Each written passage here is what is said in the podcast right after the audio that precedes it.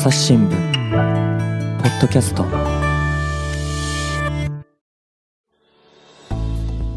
朝日新聞の神田大輔です。というわけで今回はですね父親のモヤモヤシリーズをお届けします。とくればこの人ですね、えーデジタル機動報道部高橋健次郎さんです。よろしくお願いします。よろしくお願いいたします。はい。そしてね高橋さん今回はゲストを迎えてるんですよね。はい、はい。本日はですね、あの文化暮らし報道部の、えー滝沢卓さんをお呼びしております。よろしくお願いいたします。はい、よろしくお願いいたします。すぐるって読むんですね。そうですそうです。タック滝沢タクだと思ってましたけど。いやいやいや、すぐるなんです江川すぐると一緒です。あータッキーのタッキーは滝沢の滝だったんですね。タックのタッキーじゃないの。いや、あの私もね、一応タッキーとはあの長くね、付き合ったことがありましたんでね。そうですねええはいはい。よろしくお願いします。はい、お願いします。で、高橋さん、今日は何の話？あはい、あのそもそもなんですけど、まあ、私がその仕事と家庭の両両立に葛藤する、まあ、父親のモヤモヤという企画をやっているんですけれども、うんでその企画者として、まあ、実はあの注目しているうん。あの記者というか記事っていうのが毎回あってですね。それがあの今回お招きした滝沢さんなんですよね。これなんでかって先に結論言ってしまうと。言っちゃうんだ。え言っちゃう。いやあの読者のねあ聞いてる方もねなんだろうと思う方先に。結論を言ってしまうと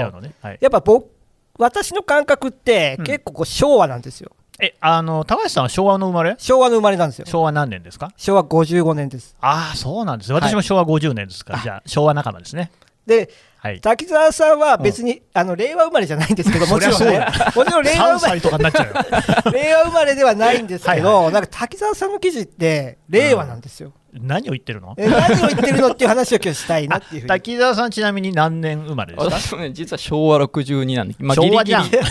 ギリギリ、足昭和一応64年までありますけどね、そうそうそうそう。64年7日までしかない。です種明か昭和世代ですけど昭和なんですよね。そうそうそう。あなんだけれども、どこか令和感が漂ってるそうなんです。ニューウェーブってことですよね。ね。っていう話をしたいなっていうふうに思います。ちょっと楽しみになってきましたけども、ははい。い。。じゃあ、じゃああの早速なんですけど、滝沢さんにちょっと自己紹介いただきたいと思います。あリスナーの皆さん、はじめまして、えっと、朝日新聞の記者で滝沢卓と申します。と7年前ぐらいからですね、ちょうどこの文化暮らし報道部っていうところを拠点にして、取材をしています。で、高橋さんとは以前、同じ部署で同僚だったりもしたんですけど、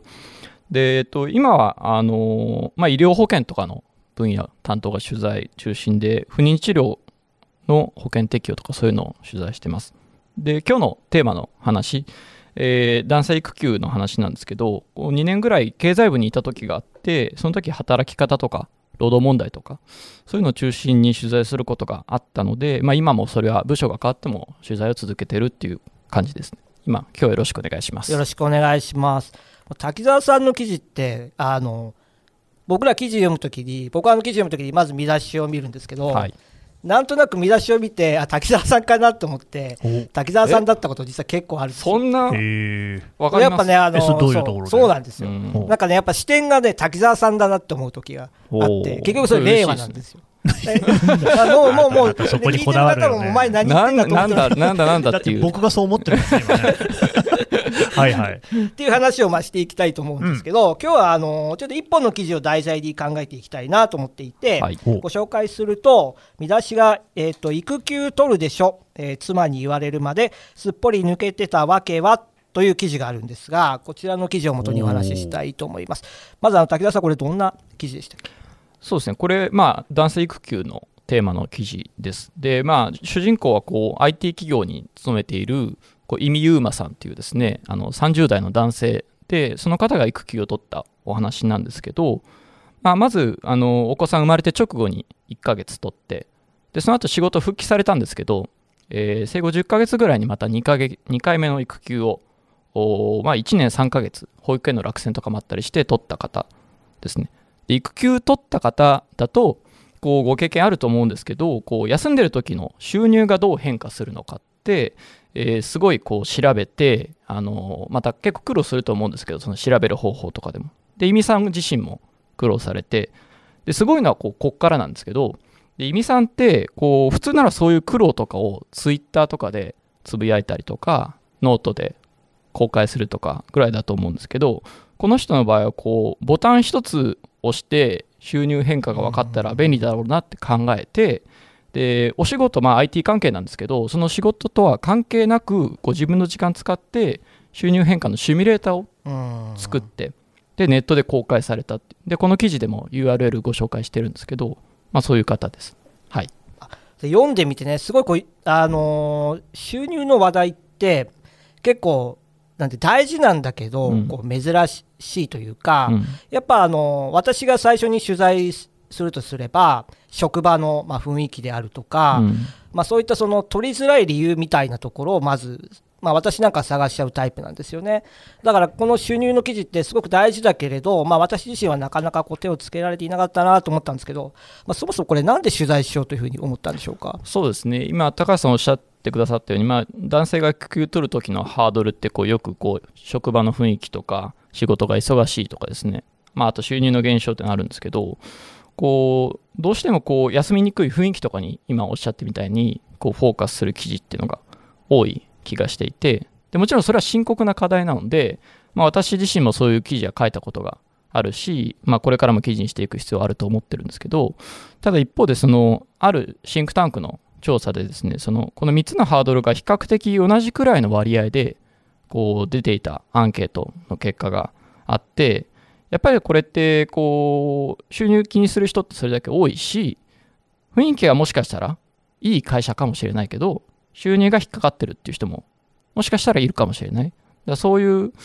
う人に届いたらいいなっていうのがあって、まあ、今回はその収入っていうところにスポットを当てたっていう感じですね。はい、高橋さん分かった。つまり、我々の世代は、育休を取るか取らないかみたいな話がまず来るけれども、まあ、取るのは普通になってきて、その時に、じゃあどういう影響が生活にあるのかみたいなところを考えてるのが令和だねっていう、そういう意味ですか？もうそこ答えです。あー、なるほどね。そうやって言われたらこの番組もうストンときましたね終わっちゃいますよ。あ、終わいや、でも終わっちゃってもいいんですけど、じゃあ、終わっちゃうまあ困るんだけど。でも本題なんですよ、そこは今日なるほど、なるほど。ら私もこう記事を書いてきたんですけど、うん。やっぱり一番最初にあるは書く記事っていうのが、なんで取れないのか、職場の雰囲気だとか、まあ、そういったところから入っていって、うんうん実際の本数で収入に関する記事って私書いたの、実はそんなに多くないんですよ。でやっぱそれなぜかっていうと、うんまさに神田さんがおっしゃった話で、この育休を取ること自体が、やっぱあのデフォルトというか、当たり前じゃないから、取るためのハードルみたいなところ。だって周りに一人もいなかったもん、男で取ってる人。事実、私も取れてないんです、これ反省点なんですけど、でも、やっぱり令和の滝沢さんは、うん。昭和生まれですけど。昭和生まれだけど、令和の滝沢さんはいははいはいはい、やっぱスタートラインが取るっていうのが当たり前なんですよね。そうですね。当たり前にあるから、じゃあそのために収入問題どう考えたらいいのかとか、いうことがめちゃくちゃリアルなんですよ。で、これあの、収入の記事でこうリアルな課題みたいのも見えたと思うんですけど、これどん、どんなのがありましたっけ？やっぱりこう収入でこう、まあ、お給料は基本的に育休中出ないのでその分こう雇用保険のこう育児休業給付金っていうのが出るんですけどまあ、それ自体多分ね、結構知らない人いるんじゃないかと思うんですよそうそうなん有給と同じじゃないかと思ってるみたいな。そうそうそうそうそうそうですね結構こうだからツイッターとか見てるとこう働いてないのにお給料もらってずるいとかうん。そういう意見もいまだにこうあったりする。もらってないですからね。はいはい。保険なんですよね、あれそうですね。保険ですね。普段はい。保険料払ってて、い、ざという時にもらうっていう仕組みの、でまあそれがこう例えば半年間だったら最初の半年間だったらカカバー率がこう67%ででまあ実際手取りベースで比べれば8割ぐらいはあったりするんですけどまあそれでもこう多少上限額があったりとかで、こうまあやっぱりこう多少はまあ減ってしまうっていうのがある、ただこういろいろ取材してて感じる深刻な課題ってもう2つあるなと思っていて、で1個はその妊娠が分かった時にその育休給付金のことを知っているかどうかって実は男女差がやっぱりあって、うん。これ高橋さんどれぐらいだと思いますか？あーどうだろう、倍とかですか？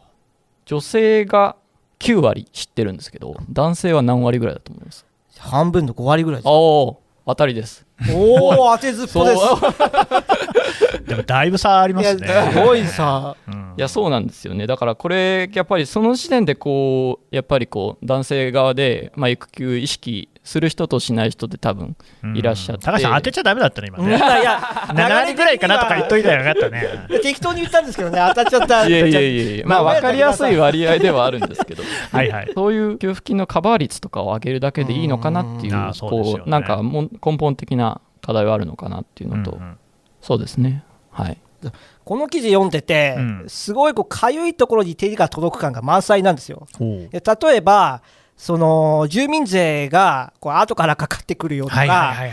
そのこう給付金ってすぐもらえるお給料だと毎月ごとにまあ皆さんね基本的にはもらえると思うんですけどこうまとめて支払われる仕組みなので、うん。実際に現金が来るまでにこれ時間がかかっちゃうんですよ。うん。でこれ結構課題であの夫婦ともに取ったりすると、その家庭におけるなんかお金がこうフローがなかなくなるというかそうですねなくなっちゃうのでこれ切実な課題なんですけど、うんうんまあ、そこも書いてあったりとか、うんでやっぱね、令和の滝沢さんはちゃんとね、取る人のことを考えて記事を書いてる。やっぱね、こういうとこにもすごいこう感じました。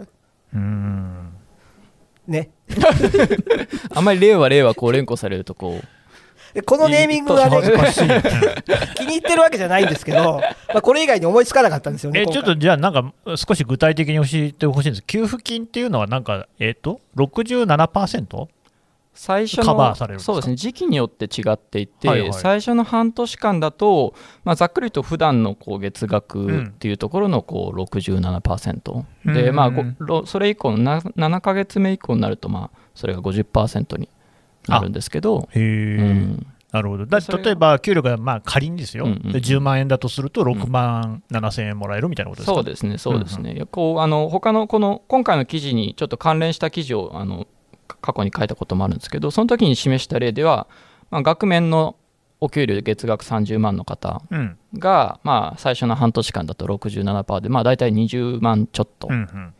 でただ、まあ、手取りが25万うんだとして、まあ、そう比べると、こう手取りで比べるとこう8割ぐらいになりますよって。なるほどね。で。それがなんでかっていうとそのさっき高橋さんおっしゃってたみたいに育休中はそのあの健康保険料とかうん。年金の保険料とかがあの免除されるあーなるほど。があってその分こう手取りがあその分引かれなくなるから上がるそうですってそうですそうでことですねす。うーんでもなんかそのやっぱりあれですか、給料のめちゃくちゃ稼ぎの人、例えば月に1000万稼ぐぜみたいな人で670万円はなんかもらえないんですか？さすがにそれは あのまあ保険の反世界なのでまあやっぱりこう高い人はその上限のところに引っかかってしまうっていうのはあるんですけど、はい、うんあとさっきのその住民税の話っていうのは、どういうところで具体的なこうなんていうんですか支障が出てくるんですかね。住民税はその基本的に前の年ですよね。稼いだお金の額に対してかかってくると。なので、育休中もそれは払う必要があるんですね、うんうん前の年のあれなので。だからその住民税に影響してくるのは、その翌年の部分、育休中で、えー、と要は給付金の方で、まあ、給料が減ったりして、その分減るっていうのは、住民税は次の年の方になってしまうので、うんうん。まあ、その育休は払う必要があるということですね。なんかまあその67%にせよ、うんうんねえー稼ぎが減るわけですけれども、うんうんうん住民税の額自体は変わらないから、ねそねそこでさっ引かれる金額は変わらないと。そうですね、そうですね。ということは逆に育休を取っている、まあ、期間にもよりますけれども、うん例えば1年取ったとすると、うんその年は稼ぎが全然ないってことになるから、その翌年は住民税額は下がるってことなんですね。まあそうですね、そうですうんね。基本的にそういうこと1年のラグがあるってことですね。そうですね。だからでも、やっぱり結構ね、特に若い方多いだろうから、あそういう人になってくると、こうね、貯金の額なんかまあないと、目先のね、あのうん。今使わなきゃいけないお金がなくなるっていうことにもなりかねないですか。そうですね、まあ、だからさっきのこう給付金のことを知ってる男女差ってありましたけど、うん。まあ、もうちょっと例えば早くからそういうことを知っておけばあのもう少しこうお金をその時に使えるようにこううん。節約するなり何かを用意したりとかそういうこともできるんじゃないかなっていう、うんそれを夫婦でちゃんと話し合えるっていうのうんが、確かに、うん。うん。全然話し合ったことないですね、うん。私ね。あと、給付金って毎月ちゃんともらえるもんなんですか？毎月ただ2ヶ月に1回の支給なので、ええええ、それがまあ原則なので、だからそうするとこう入ってくるタイミングが2ヶ月に1回だと、やっぱりそこでもやっぱり、うん。うん、収入のラグが生じなんかその2ヶ月目の後半とか結構厳しい感じがありそうですね。そうですよね。そうですね、そうですね。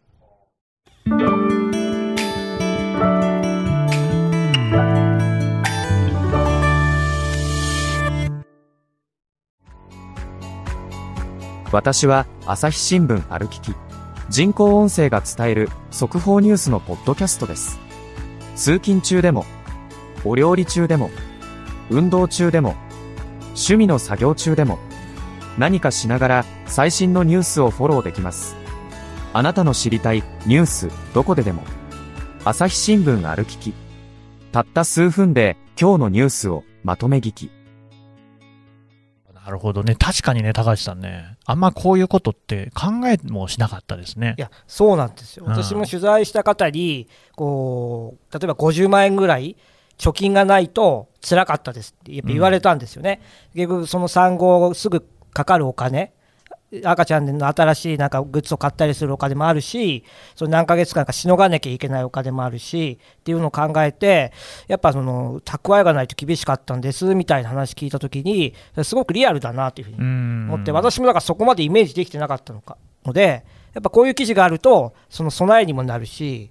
よりなんかね、これから増えてくるでしょうから、すごいこう備えとしてはいい記事だなというふうにいや、ほら、結構ね、赤ちゃん生まれた時って、あの、紙おむつ買わなきゃいけなかったりとかね、うん予想外の自分の考えてない出費みたいなのどんどん出てくるんですよね。ベビーベッドとか、あのああ、そう、の、バウンサーとかあったあった、買ったバウンサー。僕、中古のお店で買ったもん。あれ高いんですよ。私もね、レンタルしたりしましたけど、はいはいはいはいでもそれでも結構しますよね。そうですね。あとね、あの、抱っこひも、僕ベビービオルンっての使ってたんだけど、あれなんかも結構すんですよね。ほんで、でもなんか、あの、僕あげたんですよ。使わなくなっちゃうでしょ？うんうんで、別になんか特にお返しの品とかももらってないなって、いまだにちょっと根に持ってますもんね。それはそそれ個人的な。ごめんなさい、関係ない話をしてしまいましはいはい。あ、高橋さんどうぞ。あはい。そうなんでもう一個、そのね、今回のこの記事ですごくいいなと思ったというか、やっぱこう、滝沢さんらしい感じがしたのが、ここに出てくるこうシミュレーターっていうのが、すごいこういい発想なんですよ。で、何かっていうと、その、その人が働いてる時間とか、通勤時間とかも記入してるので、その育休を取ることで、その子供と関われる時間が、こうどれだけ増えますよとあ、それいいですね。書いてあると。でも、いや、神田さん、今、それいいですねっていうだってやっぱその分はあのお給料は減るかもしれないけれども赤ちゃんと一緒に暮らせるよっていうことが分かるってことでしょ？そうなんですよ。でも、その、なんていうか、赤ちゃんと一緒に暮らせることと、このいわゆるお金の部分を対比させることができるっていうことは、これ、私の感覚なんですけど、子供といる時間をどれだけ尊いと思えるかで、そのこうバランスって変わってくるじゃないですか。あまあそりゃそうですね。だから、やっぱあのーこれは自戒を込めて言うんですけど、うん。私みたいなこう昭和の価値観の 人間の場合って、るね。はい。やっぱここの部分のこう尊さみたいなものが、なるほど、なね、かなか理解できないんですよ。だから、だから私は多分、この技術力があっても、このシミュレーターの発想には至らなかったと思う。うでもやっぱこのシミュレーターの発想に至るっていうのが、やっぱりね、滝沢さんだなと、滝沢さん的な人だなと滝沢さん作るわけじゃないけど、ないでしょなんかあの意味さんがすごいんです。でも確にかにね、その意味さんの発想の素晴らしさですね、それね。だって、給料のことはやっぱりなりますよね、うん。お金のことっていうのは一番こう考えなきゃいけないから、だけ、ど、その分ね、これだけえかけがえのない時間が生まれますよっていうこともシミュレーションしてくれると、よっしゃ、やるぜって気にもなりますよね。うん。うん。うん。そうですね、本当、意味さんおっしゃってたところがそこで、やっぱりその収入の話、シミュレーターで分かりやすく示しても、まあ、8割カバーできるって言っても、やっぱり2割は減るのかって考えちゃう人もうんそうですね。考えると思うんですよ、やっぱり。ででも一方でこう、そこでちゃんと育休で子供と過ごす時間が増えるって、それはまあ漠然と分かると思うんですけど、でそれがこのシミュレーターで、例えばこう入力して、あの2000時間増えますってなって、でさらにこのシミュレーションのそのツボの部分は、そのこの時間を仮に育休を取らずに取ろう取り返そうとすると、何年かかりますとか、何ヶ月かかりますっていうのも一応示してくれるんですよ。そうすると、うん、なんか捨てがたいなってやっぱなうんなるじゃないですか。うそこはやっぱり意味さんが一番工夫した部分っていうふうにおっしゃってましたよね。やっぱやっぱその足りない感覚って、やっぱ子供との時間とか、こう家族との時間を、やっぱこうどれだけ、なんていうか、あるは裏返せば失っちゃってるみたいな感覚を、なんかもっと持てたらいいなと思うんですよね。だから僕もあの、結構仕事をやってしまうタイプの人間だったので、まあ、残業とか普通に、あの、1年目は反省してしちゃったんですけど、でもやっぱなんかそういうこう発想をちゃんとまあ、モテたらなってすごく、この記事を見ながらめちゃくちゃ反省しました。いやーでも本当、高橋さん、僕もね、身につまされるところでね、思うんですけど、子供ってね、えー男、男性の場合は特にそうなんじゃないかなって僕は勝手に思ってるんだけど、やっぱりこう生まれた瞬間って、お母さんと違って、自分のお腹痛めるわけではないじゃないですか。でも一緒にいるに従って、だんだんとね、自分の子供だっていう実感がどんどん伴ってきて、どんどん可愛くなっていくなんていうところがあると思うんですよ。だからね、その時に、ちっちゃい時にたくさん時間を過ごしておくっていうのが、結局将来的にも、その子供に対して、どんなこう距離感で、えー付き合えるかっていうところにもね、だいぶ関わってくるんじゃないかなと思うんで、なおさら大事な時間だと思うんですよね。取り返しのつかない時間になるかもしれない。うん。ね。僕も、いや、僕もね、本当、これ、ただの反省会になっちゃってるんですけど、大体毎回そうな大ってまね体毎回反省会、でもはいやっぱこう、関わる時間が増えたり、まあ、物量が増えると、やっぱそういう気持ちも比例して大きくなってくるんですよね。だから、今、改めて、だから僕、育休を取らなかったことっていうのの、まあ、妻に対する申し訳なさももちろんなんですけど、まあ、自分はこうなんか失っているものが結構あったんだなっていう感覚を、今になってやっと、うん。なんか覚えるようになりましたね。この記事では実はあのこの男性の育休にこう関心のある大学生のお二人と一緒に取材したっていう立て付けの記事だったんですけどやっぱりこの取材中でもそれやっぱり話題になってでやっぱりこうどうしてもこう男性ってこう妊娠がまあ身体的なあのあれ負担がないのでっていうところで、まあ、遅いっていうふうに言われさっき神田さんも言ってましたけど、まあ、それだとやっぱりこう育休取ろうって考え方もこうだんだんだんだん遅くなっちゃうんじゃないかっていうところでこう大学生の方がおっしゃってたのはやっぱりこうもっとこの結婚する時とかそういうまあまあ100歩譲ってもその妊娠が分かった時とかにこういろいろこう夫婦で意識できるようになるにはどうしたらいいんでしょうかっていうのを氷見さんにも質問してましたね。うん。結構やっぱ若い方の方があれですね、意識がしっかりしてますね。うんうんうんうんうんなんかき私が同じ大学生で同じ質問できたかなって今なんか、うん。いや、絶ちょっと思いましたね。うんうんうんうんえで、武田さんは育休は取ったんですか？私はそうですね、えっと、3年前にあの1ヶ月取ったんですけど、うんうん私もこうこう令和、令和とかこう 連呼されてこうなんかすごい持ち上げられてるんですけど、すんごいこここから私の反省会がまた始まるんですけど、やりましょう、やりましょう。はいはい。あの生まれて直後にもう取ろうと思ってたんです、まあ、これ言い訳がましくなっちゃいますけど、まあ、うん。でもちょうどその当時の仕事がやっぱりこう一人で担当してるような役所だったりしたので、まあ、忙しかったりとかしてでちょっとずるずるこう言い出せずに過ごしてきてでそしたらこうちょうど部署の移動とかもこう重なっちゃってますますっていうところがあって結局1ヶ月取ったのってあの子供がもう1歳過ぎてたんですよね。うん、だからそれでもうやっぱり、まあ、まもっと早く取っとけばよかったなっていうのもあるし、まあ、その反省をもとにこう下の子生まれた時は直後に1ヶ月半取ったりはしたんですけど、まあ、だそういう反省をもとに今こういう記事をいろいろ書いてます。まあ、その収入の方ではなかったですけどそういう仕事が忙しいとかその雰囲気とか気にする方もやっぱいるので、うん。だから今の話を聞くと、滝沢さんも昭和から進化していいったかもしれないと思っか あなた、類人猿みたいな言い方やめてください、本当に。ええ。やっぱり我々はネアンデルタル人でね、滝田さん、クロマニオン人ぐらいのミッシングリンクあるかもしれないですよ。うん、ちょっと嬉しかったです。大きいくくりではあんま変わんない。か変わらない。いや、まあでも、取ってるだけで全然、なんか0と1全然違いますからね。うん、いや踏みとどまって、だって1年、ね、経って取るっていうのは、やっぱ結構なそうですね。メンタル必要ですよね。うんそうですねそうですね。うん。やっぱいや、そこは本当に、はい、率直に反省。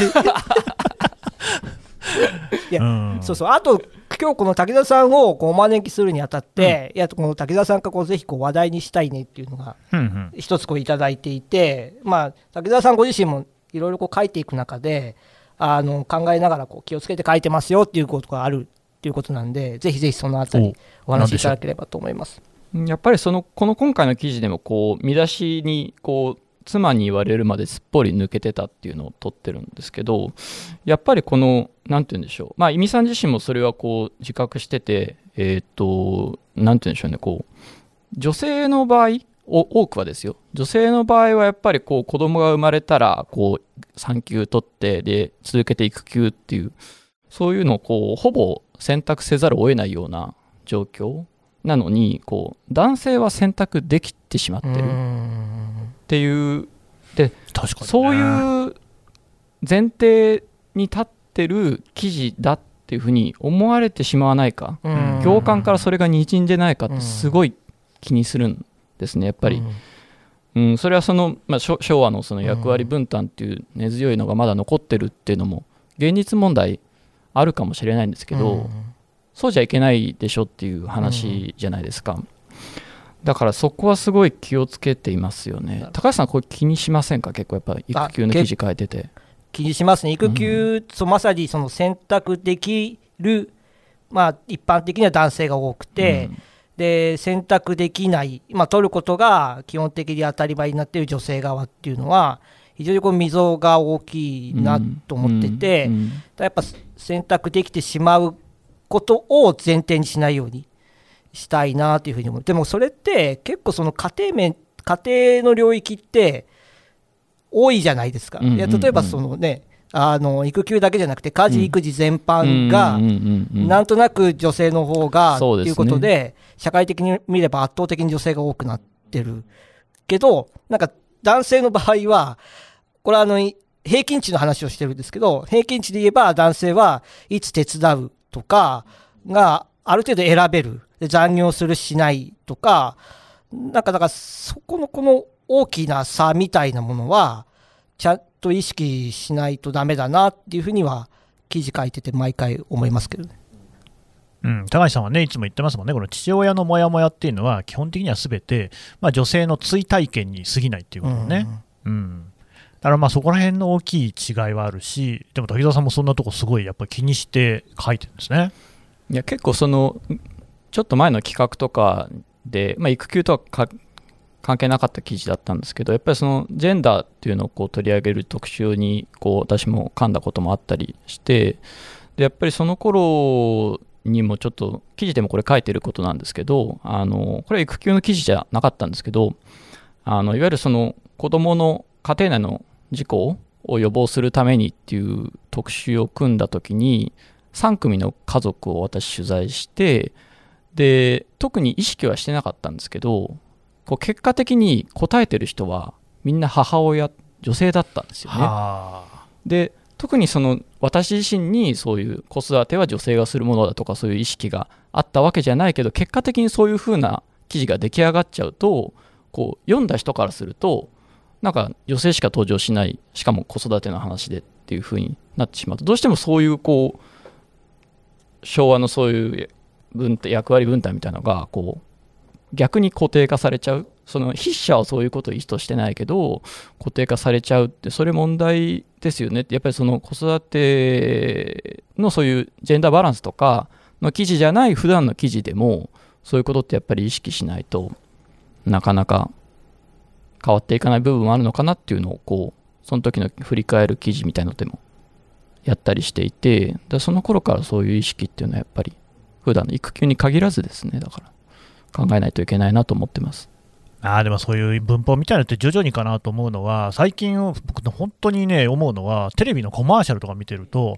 例えば冷蔵庫の CM とかね、あとなんかちょっとしたこう惣菜が簡単に作れるような調味料的なものとかの CM とか、大体ね、男性の方が料理したり、冷蔵庫に物を入れたりっていうのをやってるっていうケースが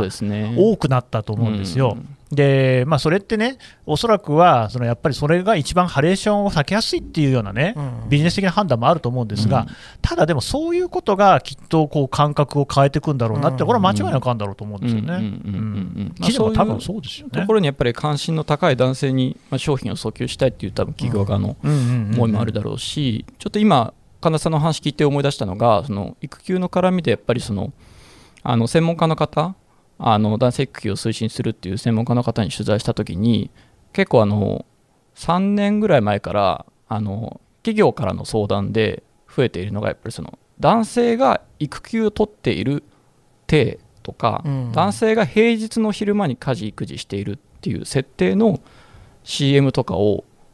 どう組み立っていったらいいでしょうかっていう相談が増えてるっていう話を聞いてあなるほどと思ったんですよね。うん。が変わりつつある。うんでもやっぱこれ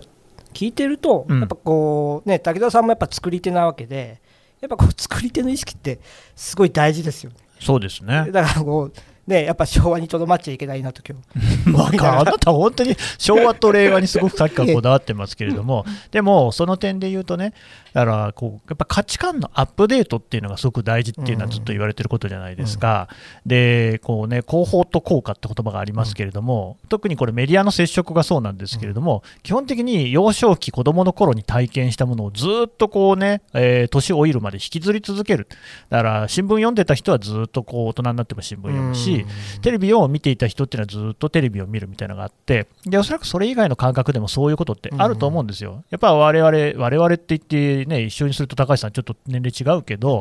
まあ、やっぱりファミコン世代、ジャンプ世代みたいなところがあって、なんかそういうそのつ共通の体験みたいなのってずっと引きずるじゃないですか。だけど、それを変えなかったっていうのが、まあ、昔の人だと思うんですよ。うん。だって昭和一桁とかって言ってましたけれども、その世代の人って本当に頑固だなみたいなのってね、うん。ずっと言ってましたけどね、でそれで良かったんだと思うんですけど、そうじゃなくて、我々の世代っていうのは、そうじゃなくって、よりこうね、えー新しい価値観にアップデートするっていうことが求められるし、できないから森さんとかはやめなきゃいけなかったわけで、だからそういうことで言うとね、もう本当に全員令和にならなきゃいけないっていうことですよね。頑張ります あなた本当に反省をすぐするから、僕がなんか偉そうじゃないですか。やめてくださいよ。僕も反省してるんだよ。でもね なかなかねあやっぱりはい引きずっちゃうんですよね、まあそうですね。そう、うんだからだからやっぱね滝沢さんの記事を読みたくなるんですようん。滝沢さんだったらどう書こうか書くんだろうなとかなるほど。やっぱ思っちゃうのはやっぱり自分の中にこう残ってるものがあるんだろうなと思いますねて聞いてどう思います？タッキーは。持ち上げすぎました持ち上げすぎですねうんあの私も普段まああの育休復帰しましたけどやっぱり普段やっぱりどうやって両立させていこうかとか、どの時間に切り上げればうんいいだろうかっていうのをこう日々考えながらうん。いろいろまあでもね、それが多分ね、大事なことでね、考える。な心の中に一人タッキーを置いておくってことによって、あ、俺今大丈夫かなっていうのをね、確認するっていうのこれはいいかもしれないですね。うんうんうんうんうんはいというところで、はい、えー、滝沢さんと高橋健次郎さんでした。どうもありがとうございました。ありがとうございままししたた。